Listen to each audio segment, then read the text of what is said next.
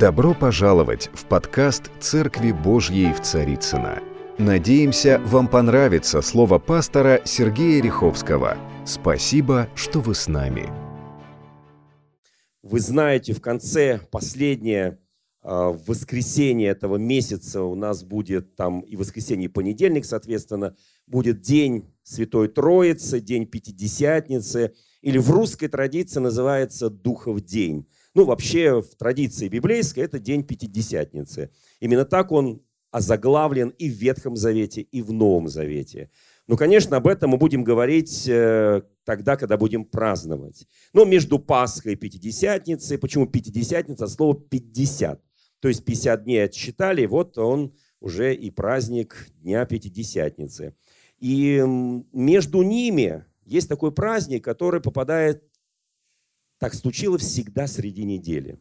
И э, я сегодня буду говорить именно на тему вот этого праздника, который попадает среди недели. Он будет уже на этой неделе. И его тоже нормальные христиане отмечают, празднуют, хотя не знаешь, как праздновать, собственно говоря. Такого вот как бы традиции его праздновать, ну, большой нет, потому что это день Вознесения Христова, в тот день, когда Он вознесся. Но если на крещении люди прыгают там в прорубь, если на вербно несут вербочки, если вот, а вот что делать?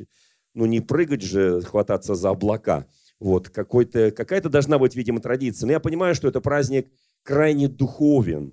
И поэтому все традиции, вообще все традиции евангельские, которые прописаны в Евангелии, они очень духовные. Поэтому давайте мы сейчас э, вспомним, как это случилось. Ну, прежде всего, э, это будет на этой неделе, ровно за 10 дней до праздника Дня Святой Троицы, будет Вознесение Господне. И поэтому в этот день случилось, наверное, главное. Каждое слово, которое говорил Иисус Христос своим ученикам, которых Он оставлял, оно играет значение, оно очень важно – Потому что обычно, ну так традиционно принято, когда мы уезжаем, прощаемся, покидаем, мы говорим какие-то самые важные слова, чтобы люди не забыли, чтобы церковь их вспомнила. И такие слова есть в Евангелии от Матфея, в Евангелии от Марка. Но я буду сегодня говорить, я имею в виду последние главы и последние слова. Я буду говорить сегодня по первой главе Деяния апостолов, потому что именно в этот день все и случилось. Давайте вспомним эти события. Ну, прежде всего хочу напомнить, как Иисус Христос призывал учеников. Он их призывал на Галилейском озере. Помните, пятая глава Евангелия от Луки, где написано, что Иисус Христос вошел в лодку, которая оказалась лодкой будущего апостола Петра, попросил отплыть, учил народ, потом попросил их закинуть сеть, они поймали много рыбы, испугались и попросили Господа выйти из их лодки, вот так вот мы бы, конечно, наоборот сказали, войди в нашу лодку. Но вот уверен, что мы бы точно так сказали из-за страха и ужаса, потому что была уникальная возможность утонуть вместе с уловом. Они говорят, выйди от меня, Господи, сказал Петр. А вот Петр такой был смелый, он всегда говорил то, что думал. Вот. И Христос ему на это сказал, вы будете, я вас сделаю ловцами человека. Помните? Вот так началось служение апостола Петра вместе с Иисусом Христом. Иисус набрал 12 апостолов, и вот потом последняя встреча, последняя, она описана в 21 главе Евангелия от Иоанна, когда, собственно говоря, он их опять пригласил на то же самое Генесарецкое озеро, и где он застал их рыбачущими, и, как всегда, они ничего не поймали. Вообще без Христа ловить ничего не стоит, потому что мало что поймаешь. Но если поймаешь так мелочевку какую-нибудь, там каких-нибудь карасиков. Вот. И, конечно, в этот момент они не узнали, как всегда, Христа, если они, хотя ходили с ним три с половиной года, но послушались его опять, закинули сети, поймали. Ну, вы знаете всю эту историю. И потом э, Христос сказал Петру, иди за мной, он за ним пошел. И вот такой смелый Петр, он говорит ему, теперь паси моих овец хотя ты и отрекся от меня, но я простил тебя, паси моих овец. И Петр был бы не Петр, если бы он не обернулся, не увидел идущего Иоанна, не сказал, ну ты меня позвал, а он-то чего? Идет. И ему Христос ответит, ты иди, не смотри, кто еще идет. Знаете, у нас такая есть привычка, вот мы всегда смотрим, кто еще кроме меня идет на то место, куда я иду. Я-то хочу быть первым, да? Вот почему кто-то еще идет? Как-то несправедливо, да? И вот Христос нам всем говорит, ты иди и не смотри, кто еще идет. Ну, вот такая вот история. Теперь начинается Деяния апостолов, первая глава.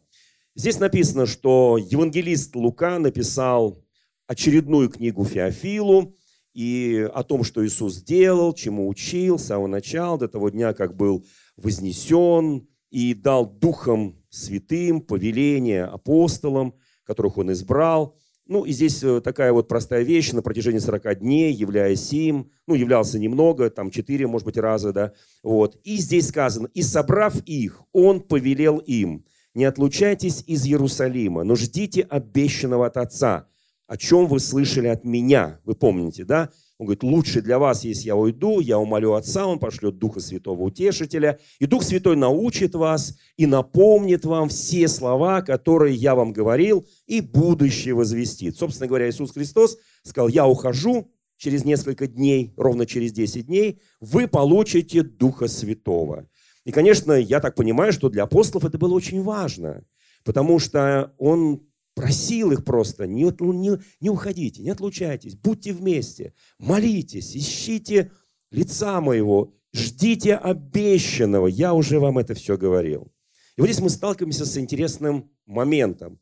Знаете, он им говорит, что нужно делать, что особый будет момент, что на них сойдет Дух Святой, они получат Духа Святого. И дальше он говорит, ибо Иоанн крестил водой, а вы через несколько дней после сего будете крещены Духом Святым. Вот заметьте, вот настолько духовная проповедь. Кто любит духовные проповеди? Да? Конечно, есть проповеди всякие, да? Вот. А вот многие любят проповеди о законе. Вот закон, не прикасайся, не трогай. Помните, что пишет апостол Павел о законе? Что закон писан не для праведников. В одном из посланий он это пишет. Не, домашнее задание, в каком послании он это пишет. Не для праведников, а для беззаконников, грешников, блудников и прочего. Он там перечисляет целый, несколько стихов перечисляет, для кого писан закон. Почему? Потому что праведник не нуждается в законе. Он праведник. Он делает правду, потому что закон Божий написан на скрижалях его сердца. Он их читает внутри себя, потому что мы храм Божий, в нас живет Дух Святой. И нам не нужно где-то еще чего-то, да? Но Дух Святой дан для того, чтобы напомнить нам все слова, которые говорил Иисус. И так Он дает такое мощное духовное послание. Как же должны в следующем стихе отреагировать апостолы? Они сказать, Иисус, мы ждем этого. Мы все крещены водой. Мы хотели креститься Духом Святым. Ничего подобного. Вот ничего подобного. Понимаете, он им про святое. А вот следующий стих, шестой, что они ему скажут? Посему они, сойдясь, спрашивали его, говоря, не все ли время, Господи, восстанавливаешь ты царство Израиля? Им политика нужна. Что им Дух Святой? Господи, это особое время, знать бы им это особое время.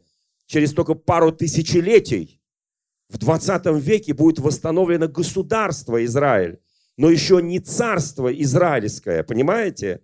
Пройдет еще какое-то время, и, может быть, мы будем с вами свидетелями восстановления вот этого царства Божьего.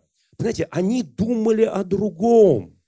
Он им о Духе Святом, а не о царстве. Он им духовные вещи. Они вот, чтобы у нас царь опять был, как раньше, независимость, свобода как будто от этого зависит попасть в вечность. Вообще от этого вообще ничего не зависит, кроме политики и политических амбиций. Вы знаете, друзья мои, и вот здесь Иисус им отвечает. Вот я бы, вот если меня кто-нибудь спросил в церкви, да, пастор, а вот когда это будет? Если бы я вот так ответил, не ваше дело. Вы бы, наверное, последний раз пришли в нашу церковь. Сказали, ну, пастор, ну строго, ну дерзко, ну грубо, правда, да? А он, собственно говоря, так им и ответил. Знаете, почему он так ответил? Он им говорит высокие духовные вещи, а их волнует чисто политика, экономика. Я не против политики, я не против экономики. Я за то, чтобы наша страна была преуспевающая. Но если душа моя не будет преуспевать, согласно третьему посланию апостола Иоанна, если я не буду с преуспевающей душой, тогда у меня не будет ни медицины хорошей, там пишут, что ты здравствовал, преуспевал, как преуспевает твоя душа, ни экономики не будет, ни финансов не будет. Все начинается с преуспевающей души, которая служит Господу. Вы знаете, друзья мои, вот здесь он резко обрывает их, говорит, не ваше дело знать времена или сроки, которые Отец положил в своей власти. Он говорит, даже это не моя власть, это власть моего Отца. Он знает времена и сроки, кому он открывает. Конечно, будут пророки и пророчества появляться перед вторым пришествием Иисуса Христа. И обязательно, потому что Бог не будет скрывать это от своих, как написано, сынов пророков, когда Он хочет что-то кардинально поменять в этом мире. И свидетельство тому перед рождением Христа были уникальные пророчества. И когда Он родился, были уникальнейшие пророчества через Симеона, через Анну. Народ ждал этого. И точно так же будет в последнее время – кто-то, некто придет в силе духи Ильи, так написано в Священном Писании, и восстанут очень сильные помазанники Божьи и пророки Божии. Я верю в это, но я верю в... Вы знаете, я когда был подростком, молодым, меня интересовали глубины Слова Божьего. Я говорил, знаете, вот, вот, вот он им про Духа Святого, они говорят, царство когда? Экономика когда?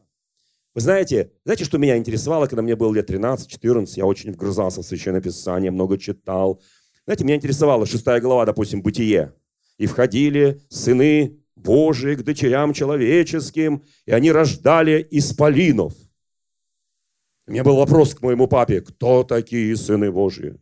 А кто такие дочери человеческие? А что за исполины? Мне папа говорил, слушай, от того, что даже тебе расскажу, я тебе могу 10 вариантов привести.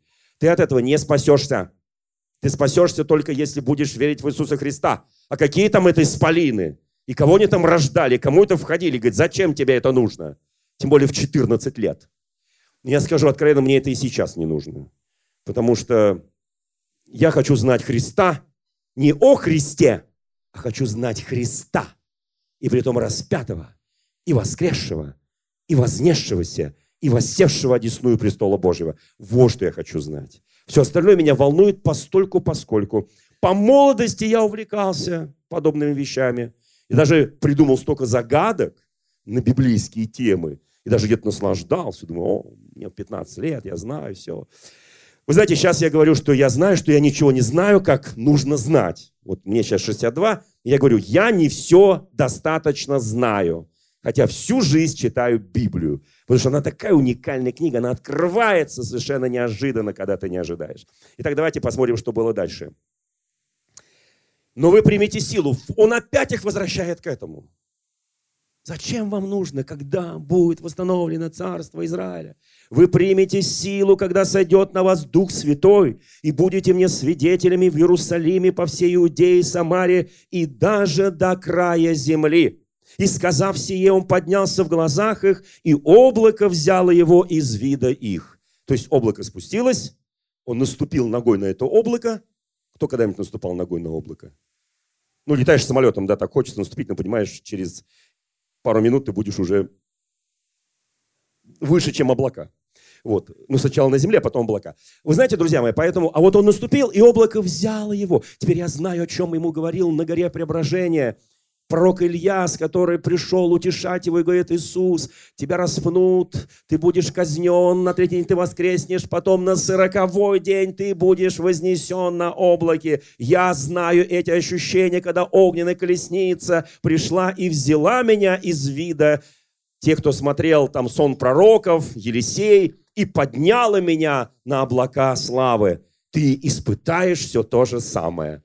Вы знаете, конечно, это уникальное явление. И вот ученики стоят, они смотрят, облако взяло Иисуса, подняло Иисуса, и он пропал из их вида, так написано. Пропал.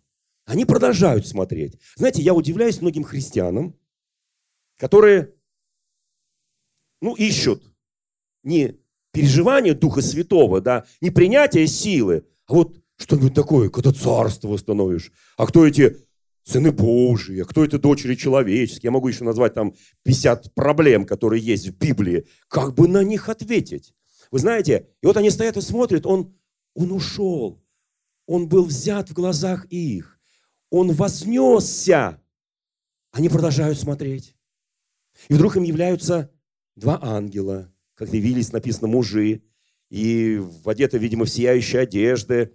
Эти два мужа, возможно, это те, которые были в гробнице, когда прибежали туда Петр, когда прибежали туда женщины, помните, и сказал, его здесь нет, он воскрес. Они сидели там, они сказали, его кого, что вы ищете живого среди мертвых? Вы знаете, он прямо вот сразу трезвость приходит. Нельзя искать там, где мертвечина, жизнь. Вот нельзя. Кто понимает, о чем я сейчас говорю? Нельзя искать там, где мертвая жизнь. Не ищите живого среди мертвых, ибо он воскрес. Смертью смерть поправ, и нам, живущим на земле, дал жизнь. И вот смотрите, что дальше происходит. Они стоят, смотрят, вдруг явились эти мужи, и они говорят, мужи галилейские, что вы стоите и смотрите на небо? Знаете, у нас когда бывает, я скажу откровенно, до конца своей жизни многие апостолы, попадая в Иерусалим, они всегда приходили на эту гору. Это гора, Еле, гора Елеонская. Это знаменитая гора или гора Вознесения Господня. Они приходили туда, нужно пройти из Иерусалима через Гефсиманский сад, чтобы попасть по той дороге, в которой Иисус входил в Иерусалим, чтобы умереть крестной смертью и совершить подвиг Голговский. И нужно пройти назад. Вот, и вдруг они это увидели, они стоят на этой горе. Он говорит, что вы стоите и смотрите? Сей Иисус, вознесшийся от вас на небо, приедет таким же образом, как вы видели его восходящим на небо. Они сказали о втором пришествии Иисуса Христа. И когда Иисус придет во втором пришествии, его ноги встанут на гору Елеонскую, и она раздвинется на две части. Так написано в Священном Писании, в прочестве, в откровениях. Это будет явно, это покажут по всем экранам всего мира. Я знаю, что это Бог дал телевидение, интернет, и все, чтобы все видели все в режиме онлайн. Чтобы потом кто-то сказал, я это не видел. Ну так посмотри свой мобильник. Видишь, минуту назад он уже вернулся. Посмотри на это, величайшее событие. Вы знаете, друзья мои, и вот смотрите, мы многие вот уверовали, стали христианами несколько лет с Иисусом Христом, и Он вознес, Он же говорил, что вознесется. Он говорил, что я с вами не останусь. Я уйду к Отцу. И для вас это лучшее, что я уйду к Отцу. А мы продолжаем стоять, Господи, где ты? Он говорит, да я в вас. Вы храм Божий. Потому что в вас живет Дух Святой. Потому что я поселился в вас. Вы источник моей жизни, вы источник света, вы источник соли. Послушайте, мы соль земли, мы свет этому миру. Мы источник для спасения многих людей. Через нас Иисус это делает. А мы стоим и смотрим, что там. И мужья нам уже говорят, эти два мужа говорят, послушайте, не стойте, не смотрите, идите опять в Иерусалим. Возвращайтесь в Иерусалим, продолжайте служить. Я знаю по истории, они проходили много раз туда, когда были гонения, когда было сложно, когда у них были проблемы, когда были проблемы в церкви. Они приезжали туда и говорили, Иисус, ну когда ты вернешься, знать бы им, что мы, прожив еще две тысячи лет после них, тоже говорим, Иисус, когда ты вернешься, и не в сие время ты восстанавливаешь. Вы знаете, я помню, когда в каком-то, в 40 э, каком году восстановили Израиль, 48 49 где наши специалисты по Израилю?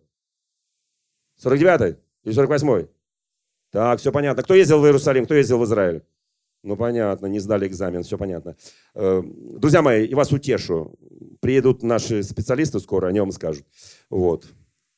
В этом году какое празднование было независимости Израиля? Все понятно, все хорошо. Э, вот они ждали этого, они хотели, он им не сказал. А мы знали но никому не скажем тоже.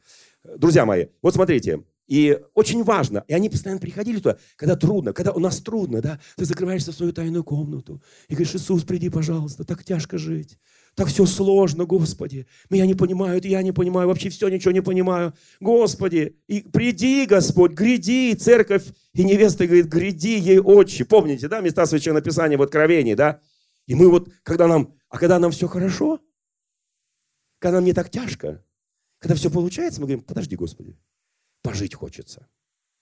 еще поживу немножко, мне еще надо детей поднять, а кто еще не родил, еще их родить надо, вот, еще любу, у кого не было любви, еще кого-то полюбить надо, ну и так далее и тому подобное, да. А когда все плохо, гряди, Господи, гряди, Господи. Господь говорит, я себя слушал всех и каждого, это уходил, приходил, уходил, приходил, уходил, приходил. Но я, говорит, слушаю сам себя. Слава Богу за Бога, который знает все, и глубины, и высоты, и все такое. Вы знаете, здесь написано, тогда они возвратились в Иерусалим с горы, называемой Елеон, которые близ Иерусалима, и пришли, вошли в горницу, 11 апостолов, и потом пребывали единодушно, вот это очень важно, единодушно в молитве, в молениях с некоторыми женщинами, Мария, Матерь Иисуса, братья Иисуса. И в те дни Петр встал среди учеников и сказал. Вот это очень важный момент. Вы знаете, это, это принципиально важный момент, что скажет сейчас Петр. Заметьте, он скажет то, что Иисус ему не поручал. Он берет на себя, не как, он берет с одной стороны на себя, думает, что это так надо, а с другой стороны он не берет на себя ответственность за что он скажет. Давайте посмотрим, что он сказал. Ведь это же интересно, да? Смотрите, что он сказал. Было собрание человек около 120, собственно говоря, потом они будут все крещены Духом Святым. И он начал говорить надлежало исполниться тому, что в Писании предрек Дух Святой устами Давида об Иуде, бывшем вожде тех, которые взяли Иисуса. И он, Иуда, был сопричислен к нам, то есть к апостолам, получил жребий служения всего, то есть апостольского. И вот здесь впервые встает слово «жребий». На самом деле очень интересное слово «жребий». Вот если спросить мне вас, дорогие братья и сестры, жребий – это христианское понятие, это библейское понятие или языческое понятие, да? Такой непростой вопрос. Что означает жребий? Ну, бросали жребий, например. Кто когда-нибудь бросал монетку, орел, решка, и, соответственно, монетка упала, ты говоришь, ну все, решка, значит, делаю вот это, орел, значит, не делаю вот это, да? То есть кто-то делал это когда в своей жизни, я уж не говорю про все остальное, там кофейная гуща и всякое мракобесие. Вот. Ну, ну кто-то делал, я так понимаю, да? Вот. Смотрите, вот это называется бросать жребий. Это когда своей Богом просвещенной головы нет, то ты переходишь к жребию. Хотя слово «жребий» в библейские времена был было библейским словом. Он говорит, он потерял, и у него был жребий его служения, но он потерял его, и он отторгнут от этого. И вот смотрите, что дальше здесь написано, да но приобрел землю неправедным сдою, и когда не зринулся, расселось чрево его, выпали все внутренности. То есть он говорит, он когда повесился, все, что было внутри, стало снаружи, все, что было снаружи, стало внутри. Вот примерно так, да? Вот. И здесь написано, это сделалось известно всем жителям Иерусалима. Весь Иерусалим знал об этом, да? Как закончил свою жизнь Иуда. Так что земля-то на отечественном наречии, а Евангелие писалось на греческом, а наречие отечественно-еврейское называется Акидама, то есть земля крови. И в книге псалмов написано, да будет двор его пуст, и да не будет живущего в нем, и достоинство его да примет другой. И вот здесь начинается интересная история. Собственно говоря, это слова были сказаны совершенно не об Иуде в начале. Это пророчески Давид говорил. Но послушайте, какое было время, большое расстояние между тем, что сказал Давид, и то, что совершил Иуда. Мы сейчас говорим о пророчестве, о пророческом действии. И он говорит о неком жребии, которое нужно каким-то образом восстановить. Собственно говоря, Иисус Христос, если мы читаем последние слова Иисуса Христа, когда Он уходил с этой земли, Он не говорил им доизбрать 12 апостола. Но им казалось число 12 какое-то магическое, какое-то такое очень библейское. 12 патриархов, там, ну и так далее и тому подобное. И вот 12, знаете, многие, многие зацикливаются на числах. Вот 3, 7, 9, 40. О, какие цифры. О, что-то в этом есть. Ну, может быть, что-то в этом и есть. Только не по отношению к нам, по отношению к Богу. Послушайте, мы иногда вот циклимся там, где не нужно циклиться. И вот смотрите, и он говорит, что вот надо доизбрать. Но нужно доизбрать правильно. Собственно говоря, Иисус не просил их доизбирать. А если посмотреть историю церкви дальше, то потом будет доизбран собственно говоря, Павел. Видимо, Господь готовил Павла. Но нужно было доизбрать. Они считали, что это их священная миссия. Вот за эти 10 дней успеть и доизбрать, чтобы когда будет день Пятидесятницы, чтобы Дух Святой сошел на 12 апостолов. Хотя в этой горнице будет уже 120, то есть в 10 раз больше. Но мы по-человечески так иногда думаем. А знаете, почему мы иногда хотим бросать жребий? Вот бросили мужа на жребий. Так, жена, ты сегодня моешь посуду. Тебе жребий выпал. Еще один. А, жена, и ты сегодня еще готовишь еду. Опа, еще раз. А я смотрю телевизор. Знаете, есть такие жребии, когда там немножко что-то поднаточат, и жребий всегда в твою пользу. Только правильно говори, что ты хочешь. Вы знаете, это бесовщина чистой воды. Христианин не должен бросать жребий. Вы скажете, как? Величайшие апостолы бросали жребий. Вы знаете, почему иногда бросаем жребий? Ну, кто-то палочки вытягивает, спички вытягивает. Кто-то пробовал, нет? а вас в детстве там водит, не водит, там ищет, не ищет. Ну, есть простые вещи на самом деле. Итак, само слово «жребий» библейское. 70 раз в Библии встречается слово «они бросали жребий». Более того, бросание жребия было сделано по указанию Господа. И это было очень важно, потому что когда нужно повеление жертвы в день искупления, козла отпущения и козла жертвы. Напомните, да, на кого упал жребий, один бежал в пустыню, другого другого приносили на всесожжение. Распределение земель между коленами народа Божьего, между 12 коленами, тоже бросали жребий. При выявлении преступника закона, Иисус Навин это описывает, при выборе священника на служение. Между прочим, в Русской Православной Церкви бросали жребий, когда избирали после периода синодального патриарха в 1917 году. Я просто напоминаю некоторые вещи. И вот теперь вопрос встает. Если на самом деле это библейское, да? А знаете почему? Потому что Бог, какой жребий был распространен в Израиле? Он назывался Урим и Тумим. Кто знает о таком жребии? Кто слышал? Два камня. Урим и Тумим. Один был... Э, Урим переводится на русский язык «свет». Тумим переводится «совершенство». Свет и совершенство.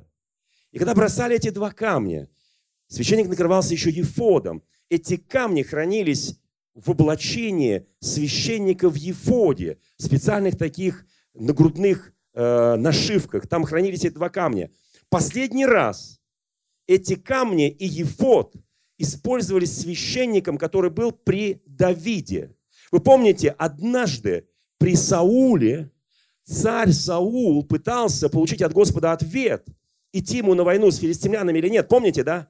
И он вопросил Господа через Урим и Тумим, но ответа не получил. И тогда он пошел к колдунье.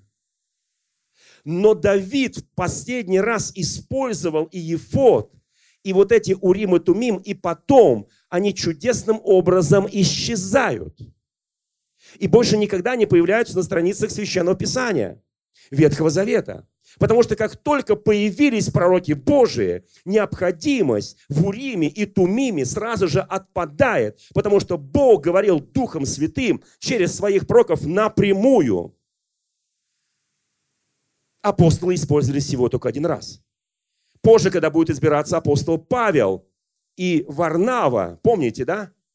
Их будут избирать уже не через Урим и Тумим, не через жребий, а Дух Святой скажет, с момента Дня Пятидесятницы, с момента снеспослания Духа Святого на землю, никакие жребии больше нам не нужны. Если я буду каждый день бросать жребий, мне сегодня пойти на работу, не пойти на работу. Мне сегодня улыбаться жене, не улыбаться жене. А она будет служить мне или не будет, и так далее. Да? Это будет какое-то, я не знаю, что это будет. Это будет чистое язычество. Дух Святой сказал, отделите мне Савла, то есть Павла, и ворам, отделите мне их для служения угодного мне. Больше они никогда не руководствовались никакими жребиями. Они приняли это жребие, есть такое расхожее выражение, жребий служения. Помните э, знаменитого полководца римского, который напал на Италию, завоевал Рим, как его звали, кто помнит? Он перешел речку, маленькую речку, даже на карте Италии вы не найдете, но весь мир знает. Он перешел Рубикон. Он бросил жребий, и жребий выпал напасть на Рим, и Юлий Цезарь перешел Рубикон, маленькую речку. С тех пор есть выражение «бросить жребий и перейти Рубикон». Ну, Рубикон – это некая граница, откуда уже нельзя идти назад. Если ты бросил жребий, ты должен идти только вперед. Если Дух Святой сошел на тебя, ты должен идти только вперед. Если на тебе живет помазание Господа, откровение Господа, ведение Господа, ты вразумляешься сновидениями, видениями, ты вразумляешься откровениями, ты не можешь идти назад, ты можешь идти только вперед. Жеби означает «назад все пути сожжены». Вот что означает перейти Рубикон. 70 случаев, которые были в Ветхом Завете, и один случай в Новом Завете. В этой главе встречается несколько раз слово «жребий». Знаете, иногда почему мы бросаем жребий? А потому что есть три причины главных. Ну, их много, но вот три основных. Первая причина. Люди в большинстве своем или случаев руководствуются этими причинами, когда пытаются сказать, ну в Евангелии же есть жребий бросим, давай спички потянем. Да? Первое. Чувство справедливости, чтобы никому не было обидно. А мы тут ни при чем. Жребий упал. Все нормально. У вас есть претензии к жребию? Ну, жребий бейте. Я чист. Петр говорит, я не хочу принимать решений. Решение такое сложное. Тем более 12-го до избрать апостола. Вы знаете, мы сталкиваемся каждый день с необходимостью бросить жребий. И сегодня для нас это колоссальный вызов руководствоваться откровением Духа Святого, который живет в нас. Вот наш жребий. Вот наш выбор. Он подсказывает тебе идти, не идти, делать, не делать, говорить, не говорить. Вот Дух Святой для чего дан. Он говорит, вам будущее возвестит, слова мои напомнит и будет руководством на каждый день. Вот наш жребий, вот жребий нашего служения. Слушайте, какой хороший э, это глава, какой хороший этот день Вознесения Господней, все, что последовало за эти 10 дней. Вы знаете, и вторая причина. Так, итак, первое, чтобы никому не было обидно. Второе, нежеланием брать на себя ответственность за принятое решение, чтобы некого было обвинить. Не хочу брать на себя ответственность. И чтобы не было никому обидно. И третья причина очень интересная. В избежание ропота со стороны недовольных результатом или решением.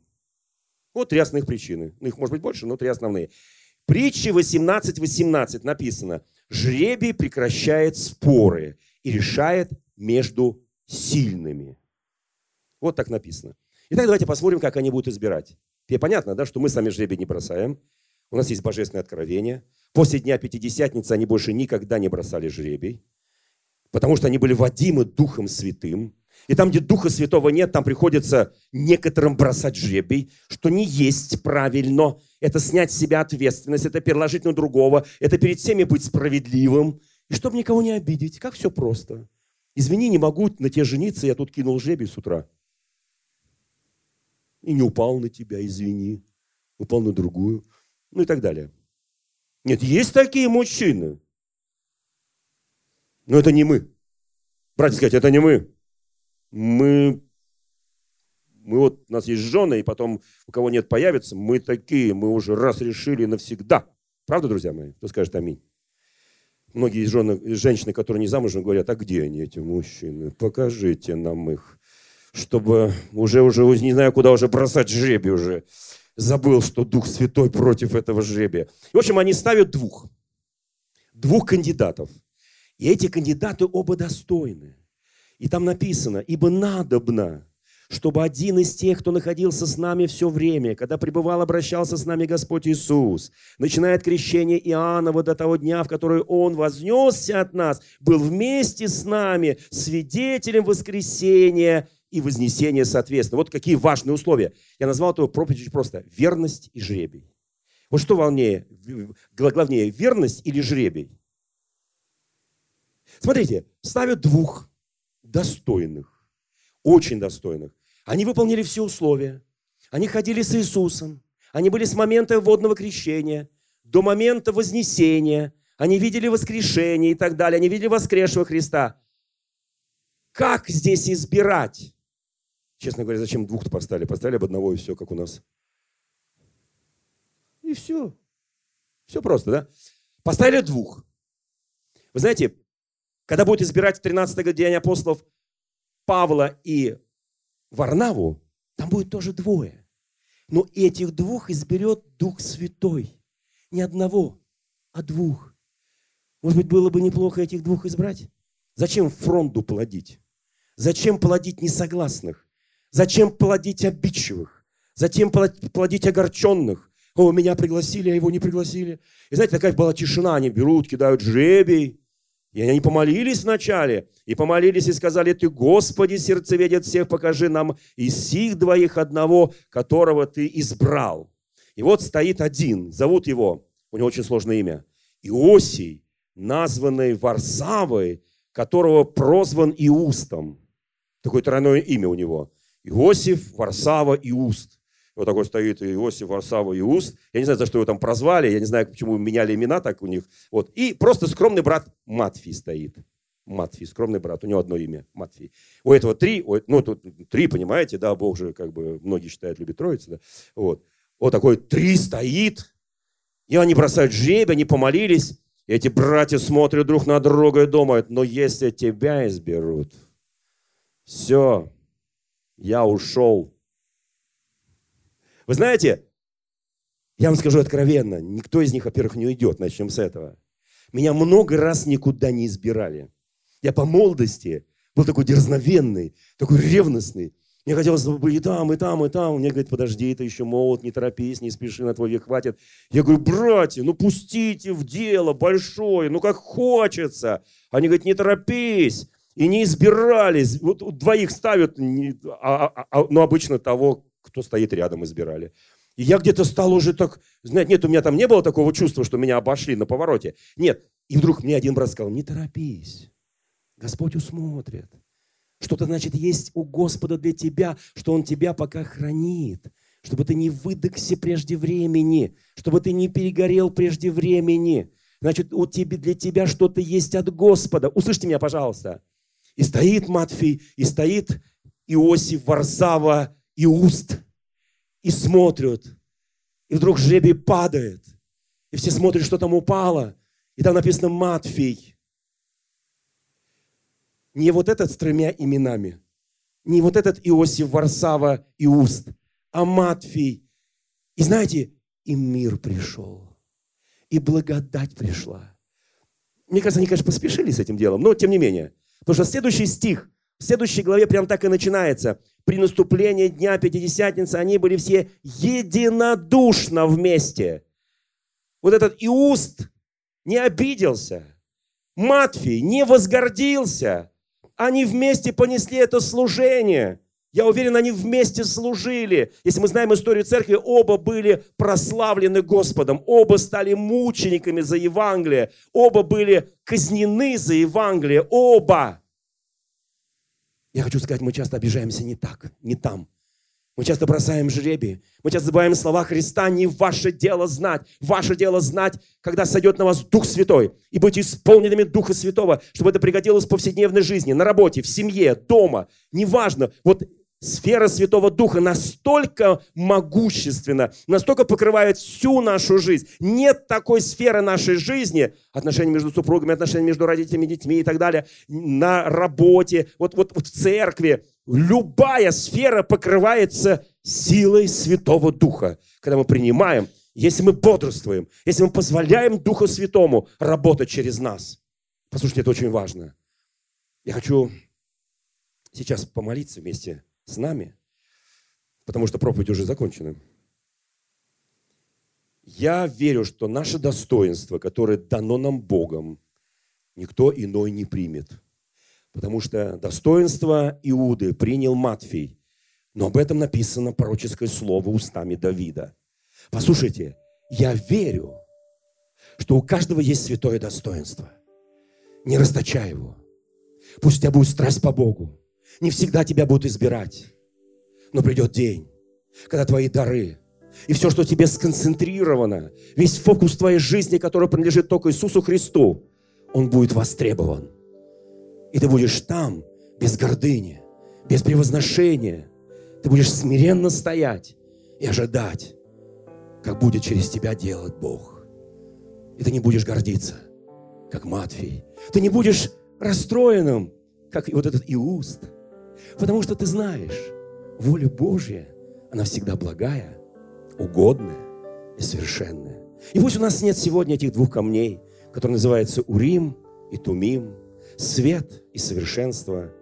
Один черный, другой был белый, Один «да» говорил от имени Господа, другой говорил «нет» от имени Господа. Что выпадет? У нас есть Дух Святой. Не зря Господь спрятал ковчег, который сейчас никто не может найти. Не зря Господь спрятал эти камни у Риму Тумим, которые сейчас никто не может найти.